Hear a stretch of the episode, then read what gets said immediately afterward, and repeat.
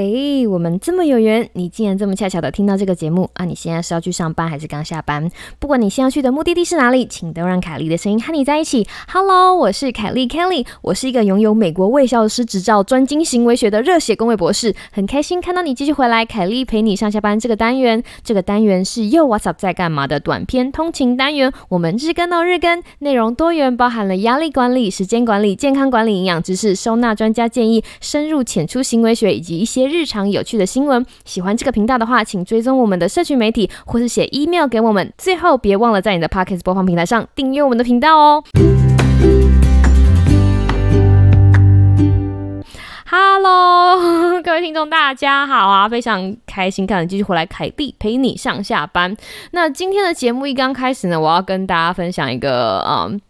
有趣的事情，那就是终于有人发现我藏的小小巧思了。事情是这个样子的，我们大概在第二季的时候，我就开始藏了我们的粉丝名称在 IG 或者是 Facebook，想要看看有没有人发现，然后一直等啊 等啊等，等到。第三季终于有听众发现了这个小小巧思，所以今天就想要在节目里面呢，跟大家分享一下我们频道的粉丝名称哦，哈，要先从我们频道拥有最多粉丝的就是主持人们开始讲。大家会知道，我们频道的画三小实验室是一个非常受到听众爱戴的单元，就是化学超男子之小小实验室。我们的化学超男子们呢，他们的粉丝叫做花粉，因为就是画嘛，哈，花。粉哈花粉还蛮多花粉会三三不会是写信给我，就是告诉我说他们有多么喜欢画三小实验室的内容。你们的回应我都收到了，我也都有让他们知道。那他们也非常感谢各位花粉们的支持。那第二个粉丝名称呢，就是山粉圆。那这个想当然尔，一听到这个名字你就知道这个是谁的粉丝，是山姆的粉丝。大家好，我是 Sam，山姆的粉丝叫做山粉圆。嗯，因为他脸圆圆的，所以就叫。说山粉圆，那我的粉丝名称呢叫做糖炒栗子。我原本其实只是想要教大家栗子，因为我就是凯莉嘛，然后凯莉的粉丝叫做栗子。可是后来我觉得，就是我对我的粉丝有一些期待，我希望我的粉丝呢听完我们的节目之后，大家的笑容都可以跟糖一样甜，然后笑声呢听起来都可以跟凯莉一样吵，所以叫做糖炒栗子，好吗？所以今天在节目的开头就要跟大家就是分享一下我们节目粉丝的名字，不管你是花粉。或者是你是三粉圆，或者你是糖炒栗子，不管你是谁的粉，我们都非常期待跟大家互动哈。不管你是要写信给我们、私信给我们，或者是到那个 Apple Park 下面留评论给我们，我们都会非常开心，然后期待看到你们哦，耶！那今天呢，凯丽陪你上下班呢，要跟大家讨论的事情呢，是预防周末积极症候群的逆向思考时间管理法。那这个呢，其实是啊一个听众写进来的问题，然后我再跟这个听众讨论一下，就是诶，后来他觉得这个方法还不错，所以想要把这个心得跟大家分享。我们要先聊到什么叫周末积极症候群，这个是我随口讲的。那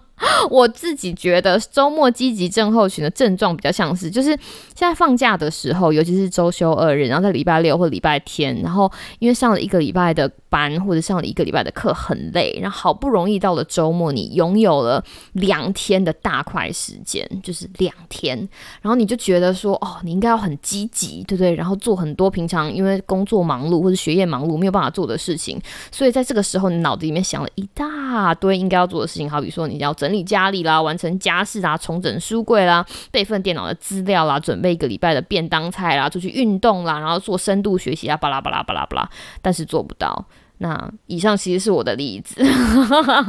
就你脑子里面有很多计划，但是没有办法在周末或者在长假的时候做到的时候，你心里就会有一种阿杂的感觉哈。在我心里面，这种周末积极症候群呢，其实除了周末之外，这样子的症候群还好发在长假、年假，或者是你是弹性上下班的工作者，亦或是退休或是半退休生活的人身上。这样的情况有什么不好？其实是会让你在休息的时候内心感到一股莫名的压力，就是其实你应该要休息，但是你又。觉得我好像不能这么白白的休息，我得做点什么，对不对？这样子的心情其实会让大家在度假的时候。过得不爽快，而且心里有压力。我的听众就说啊，那个 Kelly Kelly，我想要请问一下，我要怎么样可以休息到，同时也让我的人生有一点进展呢？所以我建议他的方法，其实就是在第二季第八集有讲到的翻转番茄中的恶搞时间管理法。那个，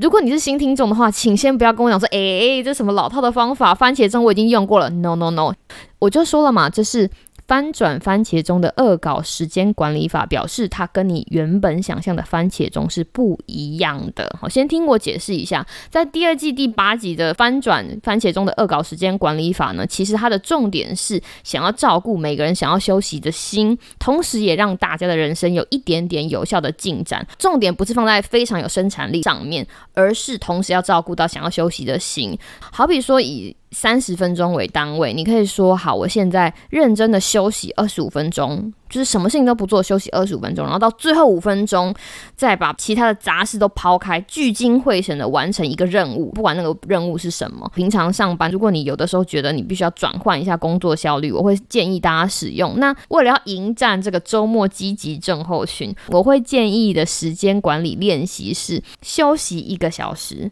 工作十五分钟，再休息一个小时，再工作十五分钟。那这里我们讲的工作是就是那些你排在你的 to do list 上面那些东西，家事、整理家里，巴拉巴拉巴拉一大堆。它的前提是你必须要让自己好好的休息一个小时，就是做那些你平常想做的事情，对不对？好比说划手机、看电视、追剧，在沙发上滚来滚去，然后吸猫撸狗，都可以在那个小时之内，不要做那些你觉得你应该要在假日。的时候，让生活有成效，或者是让生活有进展的事情。但是在一个小时到了之后呢，好好的花十五分钟去做你放在脑子里面那些事情。讲到这里，你可能会问说：如果我真正工作的时间哈，就只有十五分钟啊，那怎么会有效率？各位朋友，俗话说得好，积少成多。想想看，我们用 before and after，在之前，当你有了周末积极症候群的时候，你脑子想了一大堆，但是因为你的身心都没有得到好好的休息，所以你在那里滚来滚去、走来走去的时候，其实很多时候往往一事无成。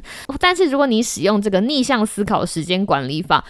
十五乘以四就是六十，你一天至少可以有效率的运用一个小时，一小时专心致志的 focus 在你想要专注的事情上面的生产力会有多高，其实是不能被低估的。先求有再求好嘛，我们就是要先求有啊，对，所以先用这个逆向思考的时间管理法，哈，让你的周末或者是你的长假能够好好休息，同时也让你的人生有一点点的有效进展。